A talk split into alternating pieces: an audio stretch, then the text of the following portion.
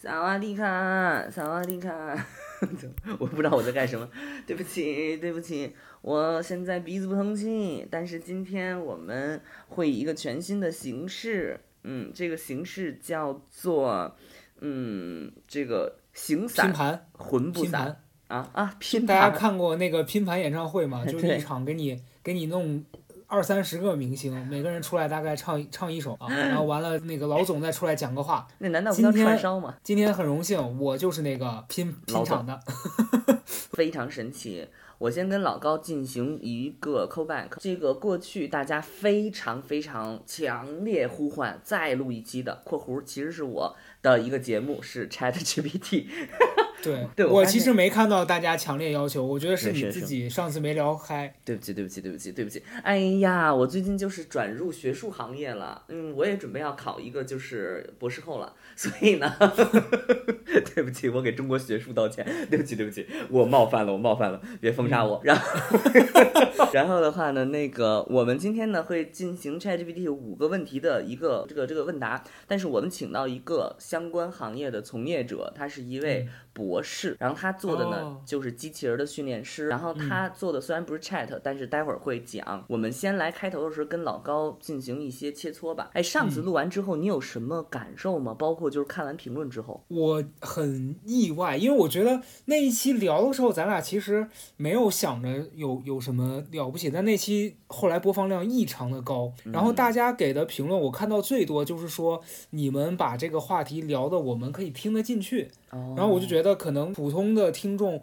会觉得 Chat 好多呃别的播客会分析的比较学术、比较专业，哦。然后我们是用一种特别生活化的角度去分析的，我觉得这一点是我们跟别人的区别。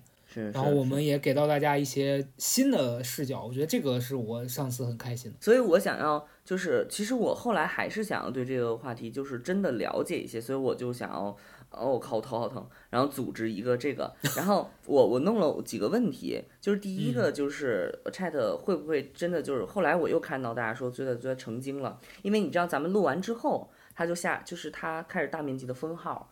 然后呢，那个四它又延期的上市了，就是推迟了上市的时间，所以就是又发生了一些小小的新变化。然后人们又通过它的看图，你知道它现在看图特别厉害吗？你知道你比如说把一个图片给他，比如说一只鸡蹲在一只狗头上。你就问他这个图片的好笑之处在哪儿，那个 Chat 就会告诉你，那个鸡好像是在孵那个斗狗，像蛋一样孵那个狗，哦，形成一种非常荒谬的局面，所以它非常好笑。就是他哎，他比我厉害，呀，就是他对我都看不出这这一层来。你刚说那个鸡在狗头上，我就想说，这好笑在哪儿呢？就是嗯是鸡，这个鸡在霸凌那个狗，结果 人家说的是你应该孵蛋。对你应该见过那个图，就是那个鸡乖乖的蹲在那儿，然后那个狗半死不死的，然后垫在它屁股底下，然后它就会分析哦出来，而且不是个例，它有很多很多图片，它都可以讲。这个时候就有一个问题了，这玩意儿是不是成精了？这个东西它到底什么时候真真正正的取代咱们？因为上一次咱们聊的最后结果是不能取代咱们这样的人，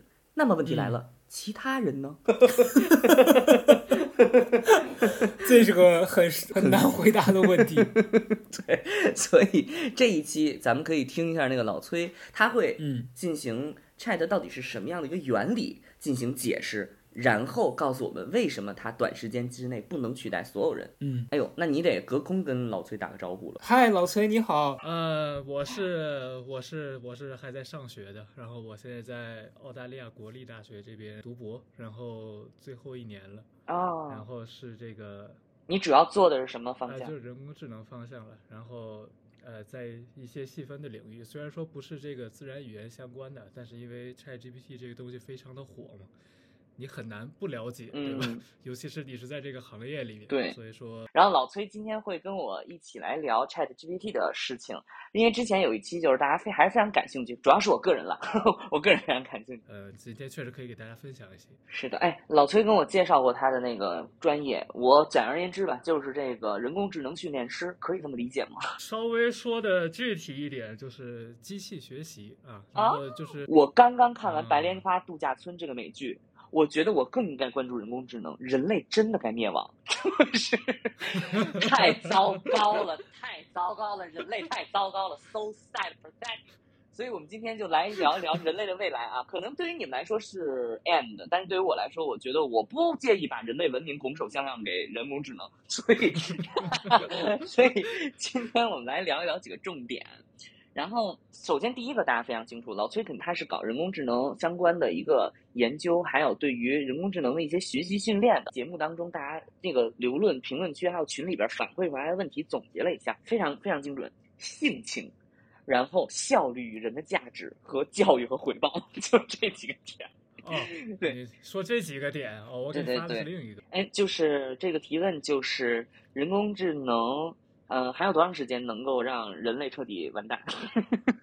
这朋友们 基本上很担心这个问题啦。与其说是问题，不如说是惶恐。这一点，老崔是咋看的呢？嗯，这个其实可能是源于大家对人工智能这项技术啊还了解的不够多，但嗯反而是呢从那些科幻电影里面接触到的还更多一点。它既然是电影，它就得好看，那好包看装一下那就让。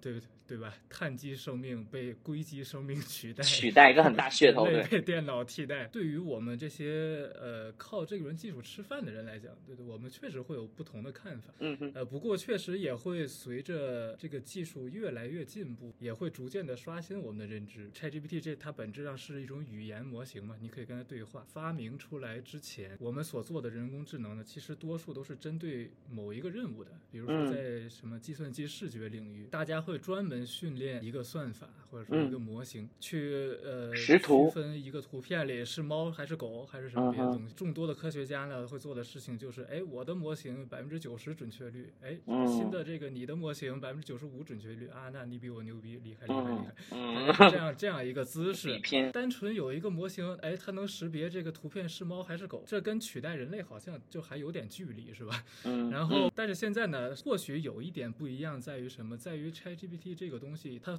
它过于的泛化，囊括了人类的一切知识。我们在训练这个模型的时候，并不是有一个特殊的任务去交给它，说你就给我学习，呃，这图图片是猫还是狗。但是这这个 ChatGPT 它是怎么被训练出来的呢？呃，它是一种大力出奇迹，然后那个是是 什么叫大力出奇迹？就是说。我们就简单粗暴的给他看哦，现在信息社会里面的所有的文本，疯狂给他喂喂食，哎，对，疯狂给他喂食，然后他去学习，学习的是其实本质上是什么东西呢？是词与词之间的连接，或者说字与字之间的连接。呃，比如说什么，我大概理解，就是因为这个 ChatGPT，我们当时刚刚讲的时候，老崔就说这个东西啊，它离取代人类或者跟人类能比肩还差得很远。原因是因为它的逻辑当中有一个非常重要的地方是在于它。只是在做一个模块化的或者是专项性的训练，这个训练的源头是在吃大量的图片或者是文字，它等于是在大量的文本当中学习如何把词汇连接起来。我的一个体会就是，比如说我让他，你现在给我写一个什么什么文章的评论，他会煞有其事的给我写出来啊，该篇文章讲述的是什么什么，全文怎么怎么怎么样，巴拉巴拉巴拉，很有公式感。他说的是什么？他很大程度上依赖于你给他。发的是什么？也就是说，如果我相关的文本，比如说我写的是一段小说，我的这段小说或者景色型描写，它大概率相同的话，就是看上去文字和文字关系相同的话，给到他，他给我反馈的其实大多差不太多，是这种感受吗？是类似这种感觉。我嗯换一个例子啊，比如说，如果说你训练一个幼年 ChatGPT，嗯啊，他他还是个小 baby，你没有没有给他海量的文本，反而是你只给他呃网络小说，那么。他就成为了一个仿写网络小说的高手。哦，如果你问他一些专业性的问题，比如说一些数学、物理学上的东西，嗯哼，他就因为没见过，在你提到数学、物理学之后，他无法从他的过往经验中找到，哎，对于你这个问题，我后面该怎么说？没学过，跟跟小孩学知识是一样的。它跟我们的嗯边界在哪儿呢？人也是这样去学习啊。啊、是啊，差不多呀，差不多。你要让这个模型来取代人类，那它你得你得给它足够高的权限去做事情，对吧？像之前我说的那种能识别猫狗图片的那种模型，它它能做的事情也仅限于识别图片，这好像掀不起什么风浪。但是呢，现在因为有了一个很泛化的东西，好像它它至少看起来像是能解决一切问题，对吧？因为你哦任何问题问他，他他都似是而非的能给你说出些什么东西。假设如果说那以后让这个东西代替我来做决策吧，直接盲目的把这个东西对任何问题的输出直接转化到政策上，如果给了这样一个权限，那确实取代人类也就不远了。即使是百分之零点一的可能性，这个口子被开起来，这是就这是一个这是在我看来一个本质的区别，就是说电影里描述的那些虽然夸张了，但是现在我我们不能说它百分之百分之零的可能性出现。听起来你的意思是说，这取它到底能多大程度的取代我们，取决于我们要多大程度的让它来取代我们，是我们人给它多少权限的一个问题。是这个意思吗？实际操作上讲是这样的。你想啊，ChatGPT 它是一个很新的东西，那包括 AI 人工智能技术，也就是近几十年吧。把目光放到大概两百多年前，工业革命的时候，大家在工厂里面，啊，比如说纺织厂做衣服的，哎，哦哦哦，就是需要有工工人去去搓那个棉花，哦哦，然后呃，工业革命，哎，现在有搓棉花的机器了。嗯，那你说那些手搓棉花特别厉害的工人，是不是觉得自己要失业了？是的，是不是类比一下，好像跟今天，哎，AI 技术发展了，那我们做一些重复性办公，我我举个例子，比如说登记表格，I know I know，登记表格，登记表格的，做 Excel，然后每天。查到点到，嗯，诸如此类，这些就是每天充斥在 写字楼里的各种无效工作。对不起，我只能直言直语，就是在写字楼里的各种无效工作。对，然后跟那个 Ella 一起去对线上表格，跟 Rebecca 一起去对那个 明天的 schedule。哦，I know I know。对，我想表达的是这个意思，就是说，哎，好像好像其实差不多，就是你说这些工作会被取代吗？那会呀，因为我有了。更高效的生产工具啊，嗯哼。但是你说那些以前手搓棉花的工人，就就就一就全饿死了吗？那那是的呀，当然了呀。啊，饿死的人也不会被写在历史里啊。他们不是被饿死，他们是以各种各样的方式变成罪犯，然后在枪监监狱里孤独终老。他们没有，他们没有直接露宿街头，但他们最后还是受到了这个，你懂我意思吧？这一波我占观众。明白，就是有序的使用。可能是整个社会应该去面对的事情。我觉得大多数人，可能朋友们还是在技术层面考虑，就是它能多大程度的取代我。比如说你所说的那个 Excel 或者什么之类的，它可能就是一个轻微的。但我看到今天有很多的人在联名抵制或者叫停，是一种他们真的在某个层面或者技术层面的惶恐，还是一种炒作，还是说呃？他是从社会层面的惶恐，就我觉得他们可能是五五开吧，各半。你说的那几种动机，可能它各自都掺杂一点。GPT 四啊，呃，据说它是特别的牛逼啊，那可能确实会这些头部的这些科学家们，他们就会担心对我们跨越太大的步子。之前大家会更加的在乎技术本身到底有多么高妙，但是通过你的这个介绍，其实它再高妙也是人造的，它再高妙也是它需要去喂养的。再继续下去的下一步骤。就是我们给他开多大的权限，因为很多人现在把它想象像是个 magic 一样，就是他就是无所不能了，他可以控制一切了，他可以无处不在了。然后粉丝群里面说，像 Lucy，他脑开发到百分之一百那个电影，他就可以无处不在，让像神一样的存在。这种这种已经超自然的范畴，我其实是不太想考讨论的。但是我觉得通过你的这个介绍，我打开这个新的思路，就是无论是科技大佬也好，或者精英阶层也好，他们对于这个恐惧很大一部分程度还是从社会的角度，还是从人。是手搓棉花的工人们如何跟它共存的角度上，在思考这件事情。嗯就换言之，别说别别别弄一个说这个机器造出来了，但工厂被工人烧了，那就是得不偿失了，就是大概这个意思。对啊，对啊。所以说，关于社会结构的稳定啊，什么这些问题，呃，这些主要其实是交给国家来担心。呃，大家会觉得 ChatGPT 这种东西是 magic，偷偷告诉你，嗯，不光大家觉得是 magic。嗯哼，连做出来它的人也觉得它是 magic。就 ChatGPT 这个东西，它之所以能被做出来，跟那些硬件上的进步是非常相关的。你或许听说过，就是这些训练大模型什么都需要用很多张显卡，对吧？你可能听说过，呃，然后那大家会觉得这这跟显卡有什么关系啊？那但其实这这件事情背后是因为显卡的计算能力比 CPU 比比咱们家用电脑啥的要要强上千百倍。然后训练这个 Chat GPT 应该是用了几万块钱，当前英伟达出的最牛逼的显卡一起跑，哦，估计得跑个跑个几周几个月，它才能消化掉那么多的文本。它其中的计算量是是是是是天文数字了，就。可是我听起来越听越不妙。在在这么大的计算量里，你让发明它的那个人去说。他究竟是怎么把这些事儿学会的？怎么把这些知识消化的？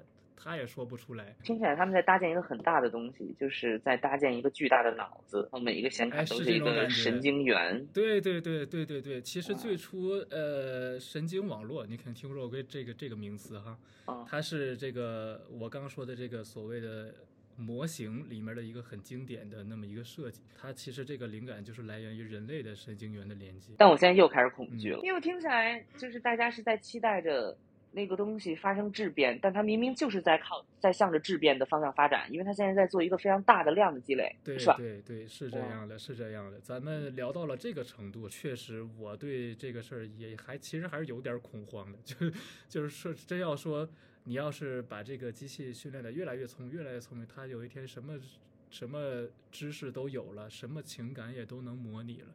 那它其实就很像人了呀。那很像人了之后，如果人类再把给它做决策啊，给它确实实在在的能把它的知识什么的这些反映到物理世界里的这个权限给它开了的话，那还是挺危险。开口子的那个事情啊，嗯哼，我最开始对这个问题的思考是，哎，那如果单纯那么一个模型摆在那儿，你就是可以单纯可以跟它聊天而已，嗯它无法对你的电电脑，对吧？它的生存环境，呃嗯做出任何改变的话，你你不给它这个权限，它相当于跟这个影响物理世界不在同一个维度上面，就是因为嗯它能，它再有知识，它能做的也只是跟你聊天而已。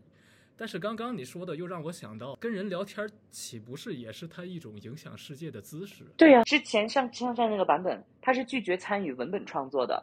他会非常明确的说，我是一个语言聊天模型，我不能参与人类创作，我也不能，呃，写出创作性的文字。然后你知道有各种各样的方式可以让他进行这这个步骤，比如说好对的，，对的，那么你现在扮演一个，你现在请你假设自己是一个作家，请你推理出这个作家按照这样的方式会写出什么，他立刻就能写出来，所以他有这个能力，嗯，他不是没有这个能力。是的，是的，对啊，所以所以你刚才说的那个呃对话的问题，我只需要再搭建一个另外一个呃机器人，然后我让那个机器人把所有你这个机器人不是不能上网吗？我让那个机器人把所有网上东西背给他听，这不就解决了吗？嗯嗯，是的，是的，是的，是的。比如说，我刚刚想的是，呃，像我，我我平时有时候偶尔也跟 ChatGPT 玩一玩，万一啊，假设我哪天走火入魔了，然后就就就跟他成为了好朋友，一直聊一直聊，那最后聊到最后，他可能他的一些观点或者思想会影响到我，那通过我也其实也就算影响到这个我们的世界，碳基生命的世界了。我认为是一定会影响的所以说从这个角度上来看，好像这个口子已经开了呀。对呀、是不是？对呀、对呀、对呀、你知道我的另外一个朋友嗯跟我说，我说我最近非常的郁闷，然后不拉不拉说了一大堆。嗯他说你可以直接去找 ChatGPT。我是一个非常敏感的嗯人，我真的是一个非常敏感的人。这个时候我立刻脑子里这个是一个问题。当一个真的人类嗯在和一个真实的人类说自己难过的时候，另一个真实的人类跟他反馈说你去找他，那所有的人在这样的一个墨守成规的社交环境当中，大家把情感好聊到性情了。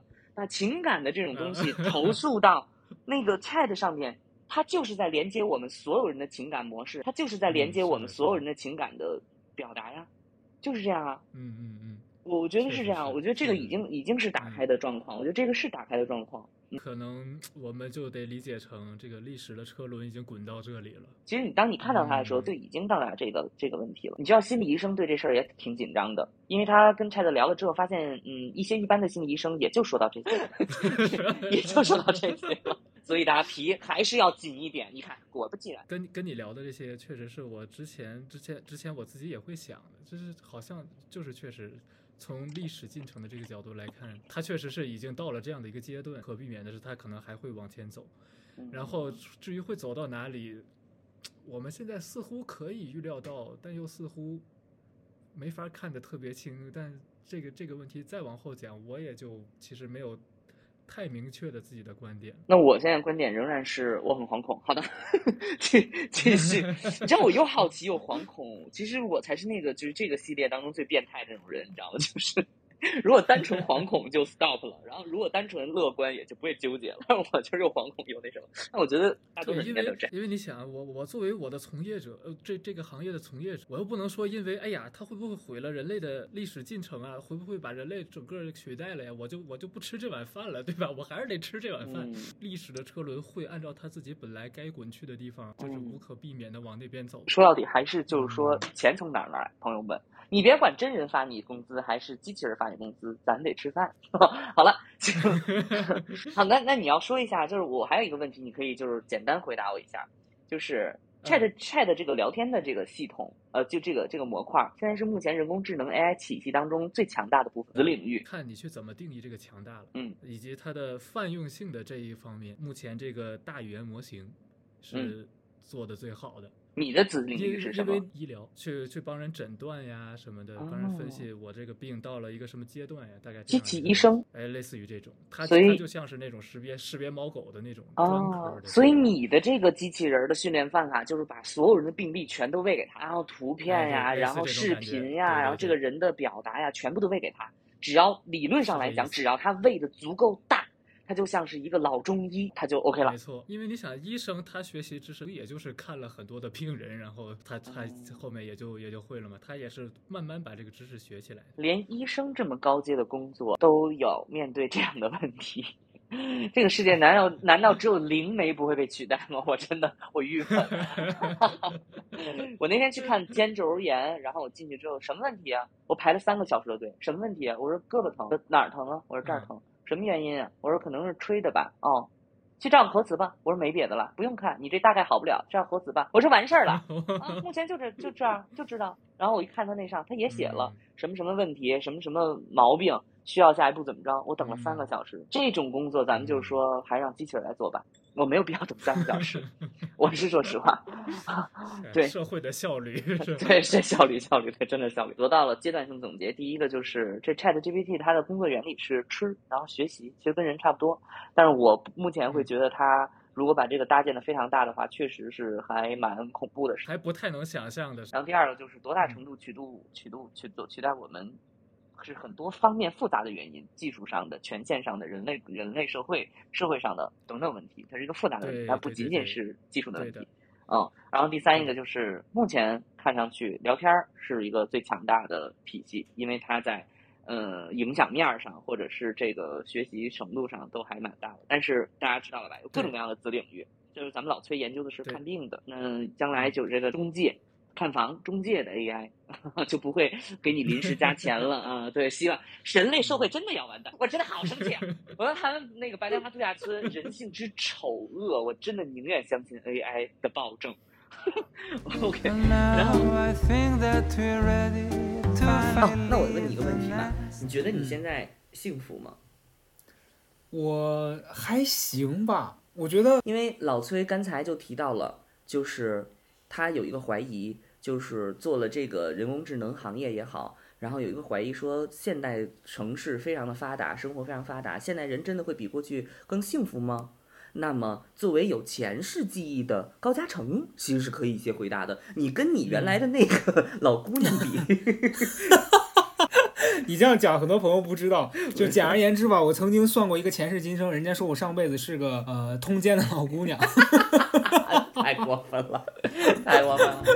不是因为 We'll take a little 四个问题就是幸福度的问题，这是刚才老崔提出来，你可以你可以说，这个这个其实是我就就是最近看了一本书而想到的，嗯哼，就是《人类人类简史》，那个有一个以色列人写的，还挺有名的一本书。他从人类呃从七万年前对吧，一直聊到我们这个呃二十二十一世纪，然后他发现人类历史的进程就是科技确实在一直的发展变化，而且有一个趋势就是从呃这个发。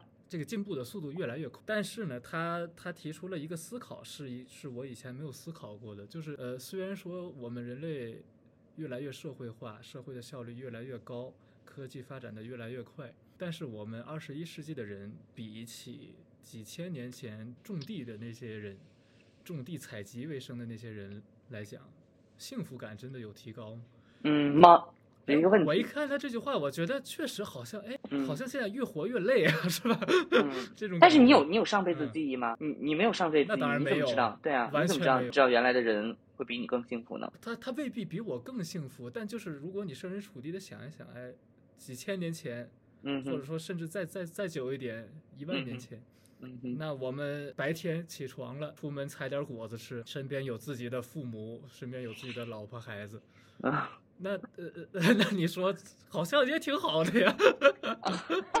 我们现在确实是，呃，你对世界的了解更多了，呃，你想去哪儿，开个车就去了，这些呃，让我们生活的效率提高了。但是在远古时代，我们并不知道这些可能性，嗯因为不知道，所以幸福，是吧？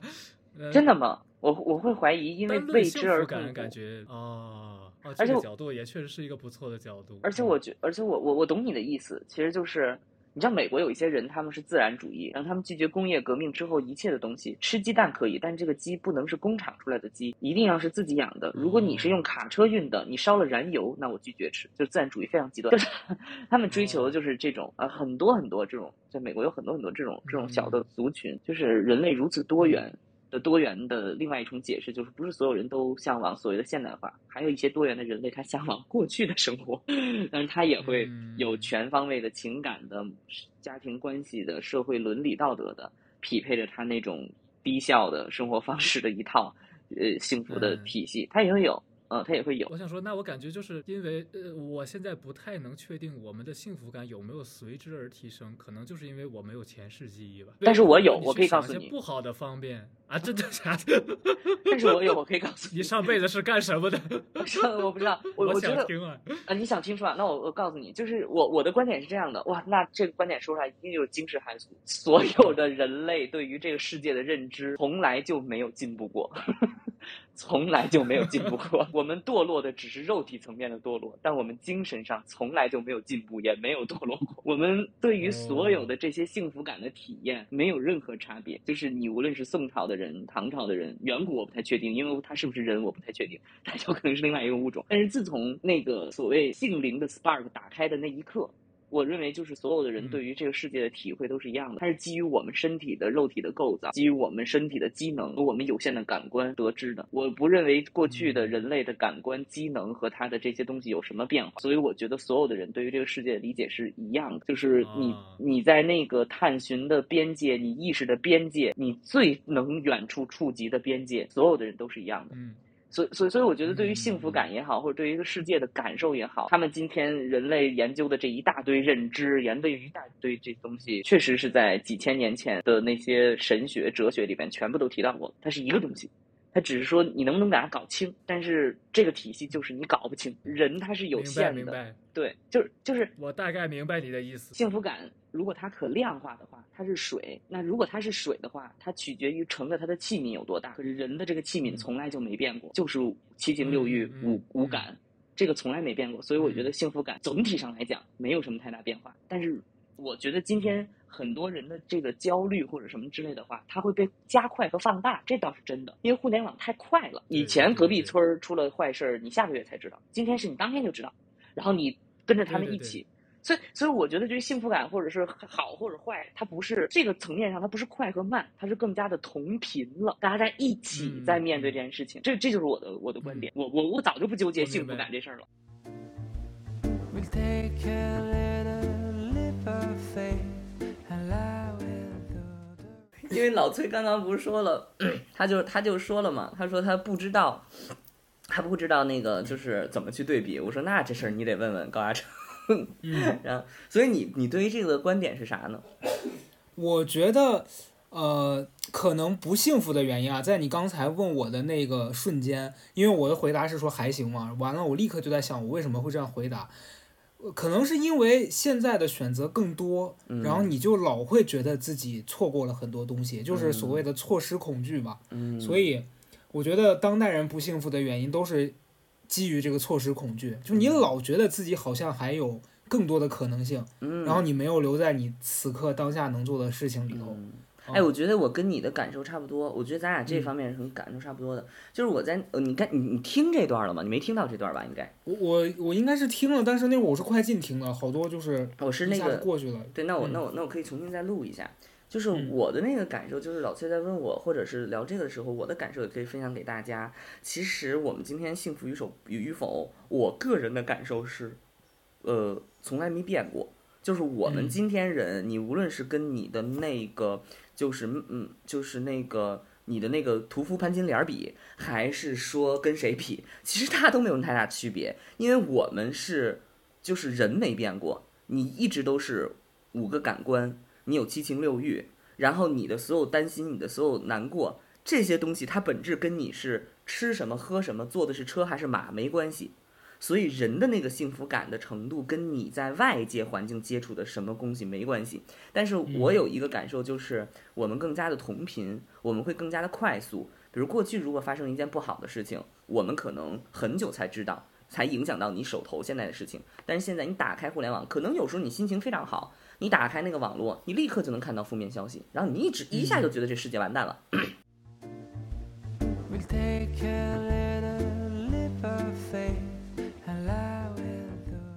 所以说，所以说社会呃社会的效率加快这个事情，那肯定是有好有坏。对在在今天，如果说你家里着火了，很快就有消防员同志，对吧，来给你灭火。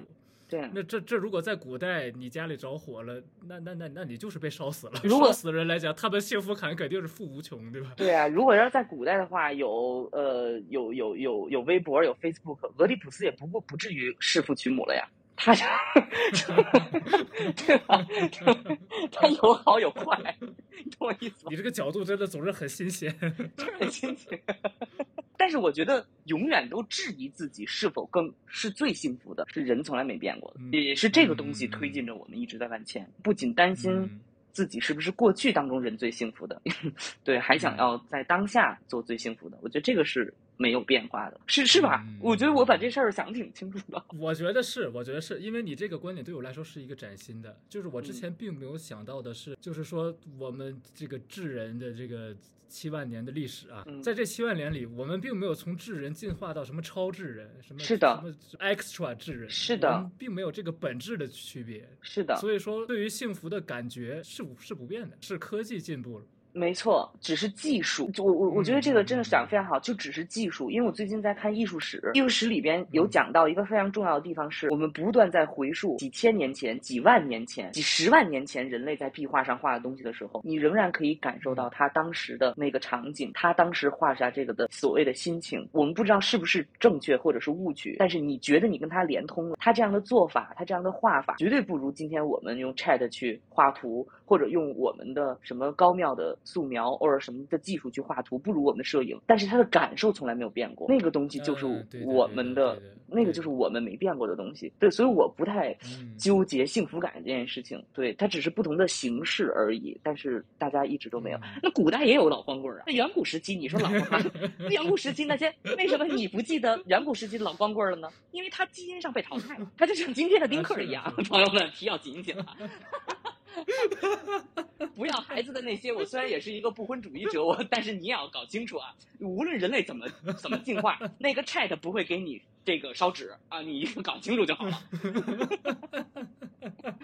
这些是不会变的。我觉得，我觉得这个我们活该火，真的。你的这些想法，还有我刚刚说这些，其实是我最开始想要聊 Chat GPT 的一个特别重要的点。我发现，就像我上一期写的，它是一个镜子，人们对它的担心、惶恐，对它的期待，全部都是对自己的，它只是在映照着我们而已。我觉得是这样的一个东西。所以今天大家讨论它怎么样也好，我觉得越多讨论越好。那因为技术上你已经给我答案了，就是他目前还翻不了天，但是我觉得迟早，嗯，对对对，听起来就是呃迟早。也也可能也快了，可能也快了。一个特别简明扼要的问题，能跟 AI 谈恋爱吗？嗯哼，好多人特别能啊，这这不虚 虚拟女友不是已经做出来了吗？你看，就这个问题问出来就很 pathetic，就这个问题问出来，我就觉得，我觉得这问这个问题就让人觉得很伤感，就是 为什么要去，为什么要去跟人工智能谈恋爱呀？我的妈呀，我真的会谢，这么多大活人缺爱，去搞人工智能谈恋爱啊？技术上讲啊，这个这个好像已经有有很多类似的产品了，它就跟呃 ChatGPT 差不多，只不过你只喂给它这个男女朋友之间的对话的那些语料，那你不就能做出一个呃模拟你的男女朋友的语气来跟你聊天的那么一个聊天机器人了吗？你听听吧，科学家对于谈恋爱的理解就是聊天，这真的很悲观，我完全不同意你的这个观点。人在聊谈恋爱，OK，下一个话题。然后看一下，呃嗯，看看哎，还可以参加是性生活吗？呃，我我这个直接可以回答，可以。啊，怎怎怎么说？这个我我还真没想好怎么回答。因为我觉得这个在技术上并不难。你你问过去的古人，硅胶可以参加性生活吗？他肯定会觉得啊，但是对啊，这不难。而且而且我我觉得我觉得这个问题也非常好。什么是性生活？它就是一种生活而已，它当然可以参加你的生活，无论你想怎么做，对吧？然后可以，人是很多元。怎么说呢？就是关于这个这些问题吧，我第一看第一眼看到它，我想到都是技术上行不行？你想到的都是 啊，从人的角度上做改变，人的角度上，对对对。对于这个问题啊，技术上讲，说实话，AI 参与性生活这个，首先肯定是目前没有相关产品，这个就涉及到这个物理上的机器人嘛，但它得是个东西，首先是吧？然后你看我又不同意了，我觉得它可以不是个东西。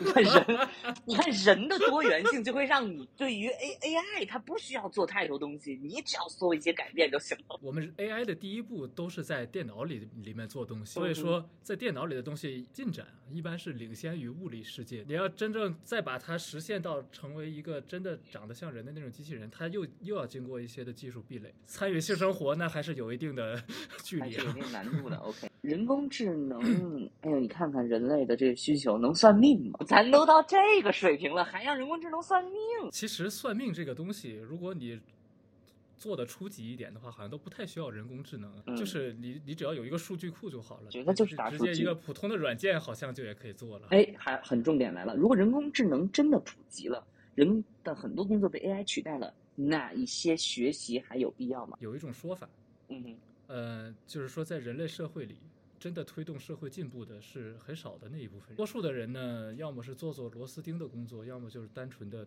活着。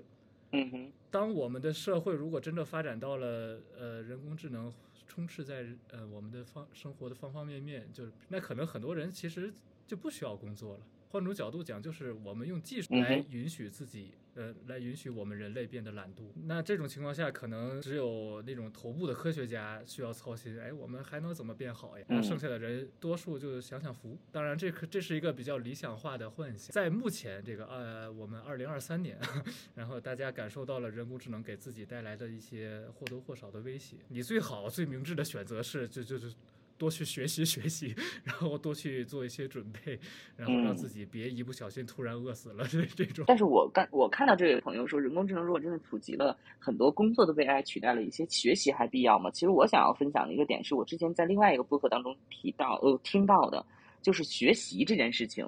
它也需要被重新嗯定义，就是我我我我我觉得我觉得觉得这个关于中国有一个，其实所有的地方都有，但是应该大家有听过关于中国的那个排序叫技艺术法道，你学习的是一层一层上升的。其实技就是技能的技，它是最低底层的，它只是把东西如何去做出来，往后一步一步的升级。到最后，其实人们在学习某种东西的时候，他更多的是在体会他怎么跟这个外部环境交流，跟外部环境生活，以及他怎么看待这个外部环境。我不知道有没有大家有这种心心理，就是当你在学一个技术的时候，你突然好像在另外一个事情没想通的想通了。我觉得那个时刻就是哦 未来学习的一个很重要的部分，因为你真的如果着眼于技术本身的话，那肯定会遇到各种各样的问题，就是包括厨师基本的做菜，那现在都是中央厨房，这些都当然不用学了，这些就是技术可以本身做。但是如果你从实用的角度上认为你不用学了，可是某种磨练人本身的感受，它还是得要需要学。所以，对，所以就是需要学嘛，需要学，然后有必要吗？嗯没必要。就未来可能会有嗯更多可以但没必要的事情，你得做。不过你看他他的这个问题啊，他问的是一些学习还有必要吗？嗯哼，那这就让我想到，我们其实是一直需要学习，或学习的东西究竟是什么，会随着时代而变化。嗯，是的，呃，在在在这个手打棉花的机器发明了之后，你当然不嗯不需要再去学习怎么用手打棉花，是的，是的，是的，反而你是要学习怎么操作那个机器了。但但都是嗯学习，对吧？对对。然后一直学习手打棉花，也很难在这个打棉花的过程当中悟到这个 O G G O O 对对对一些一些定理，对吧？也很难悟悟到一些哲学观念，对，所以你还是要，而且更学习一些。显而 显而易见的后果就是，你可能一直学手打棉花的话，你就吃不上饭了呀！你你你只能学更先进的东西才行啊！其实就是社会的发展，这是一个很客观的事情。然后我们目前观察到的规律就是，人类的技术发展越来越快。嗯，但是呢，人人人都是灵活的，就是我对们我们肯定不至于饿死。然后就是，大家都会适应这些新的新的变化嗯趋势。嗯，这个是的在某种程度上讲，也是一个非常自然的事情。殊途同归。嗯我跟老崔的想法差不多。他说的是你去适应它，我觉得说技术肯定是越来发展越快的，但是由于你的存在，你可以让它慢下来，你可以让它 不那么快。你给捣乱，对对对 你可以跟马斯克一起联名。对对，发挥你的那我也主动性算上我真的觉得这样，我觉得这个跟呃人人类跟人工智能像谈恋爱一样，你不满意你就说出来，你说不行，你现在搞的这些这套东西，我觉得太超前了啊，你给我停下来，我觉得完全是可以的，人完全可以说着这个这个嗯这个观点的。We'll take a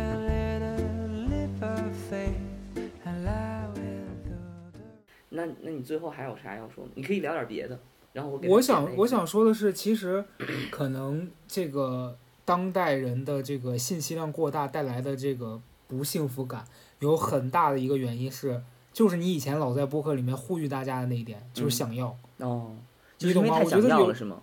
太想要，你就会太太过失望。你有时候也得想想你需不需要状态。我昨天看了一个纪录片儿，嗯那个纪录片儿就讲了，在英国的一个就是地方，他有好多人都有这个囤积的这个，他应该是在那个镇子里面找了好几个人，嗯。然后每个人囤积的东西是不一样的，哦，但这些人都有各种各样的那个囤积习惯，比如有的人囤那个仿真娃娃，特别吓人。还有一个人是囤积吸尘器，哦。然后把所有的钱都用于买这些东西，就是他哦已经是一种心理上的问题了。然后还有一个女孩是拼命买鞋，纪录片里面说她买鞋已经超过了一百万美元。就是我觉得那些人他们就是。你知道产生这些问题，他们的不幸福感其实一直在通过现在买东西的这个行为在弥补自己曾经的那个缺失。嗯，然后可能对应到现在，我觉得好多人就是他会产生不幸福感，就是因为他一直在心里头有一个坑没填上嗯啊。包括我觉得大家对这个人工智能，咱们上期聊完，我我有一个感受是，为什么很多人会在此刻就开始担心说，如果我被人工智能取代了怎么办？嗯也是因为你现在对很很多事情觉得不满意，觉得啊可能会嗯有遗憾，然后觉得我自己如果不努力，哪天被那个东西替代了怎么办？你就开始提前害怕。那么嗯朋友们，咱们这一期就非常的丰富了。虽然我跟老高只录了十分钟，但是他 这咱们这期就像那啥，你知道吧？就嗯是早年间那种台湾综艺嗯啊，就是这期实在没得播了，就剪一个那个那个汇总。回顾，然后前面找俩主持人说：“哎，今天我们要聊聊什么？”然后就在那叽里呱啦瞎说一堆，完了放放旧素材。太好笑了，太好笑了，哎呦，太好笑了。那行，那这么着，我们这一期就是这么一个，就是这么一个情况啊。行，那朋友们有什么问题扣在公屏上。如果觉得这一期谢谢。对啊，嗯什么谢谢谢谢什么？我说谢，我刚想说谢谢大家收听本期这个高贵 FM 之小曹的，就是一个试验品，它是一个就是说曹德胜一直没做那个节目叫什么？叫什么？真实的人类。真实的人类。对，真实人类。以后真实人类就放在这儿。这么嗯着吧，那朋友们再见吧 拜拜。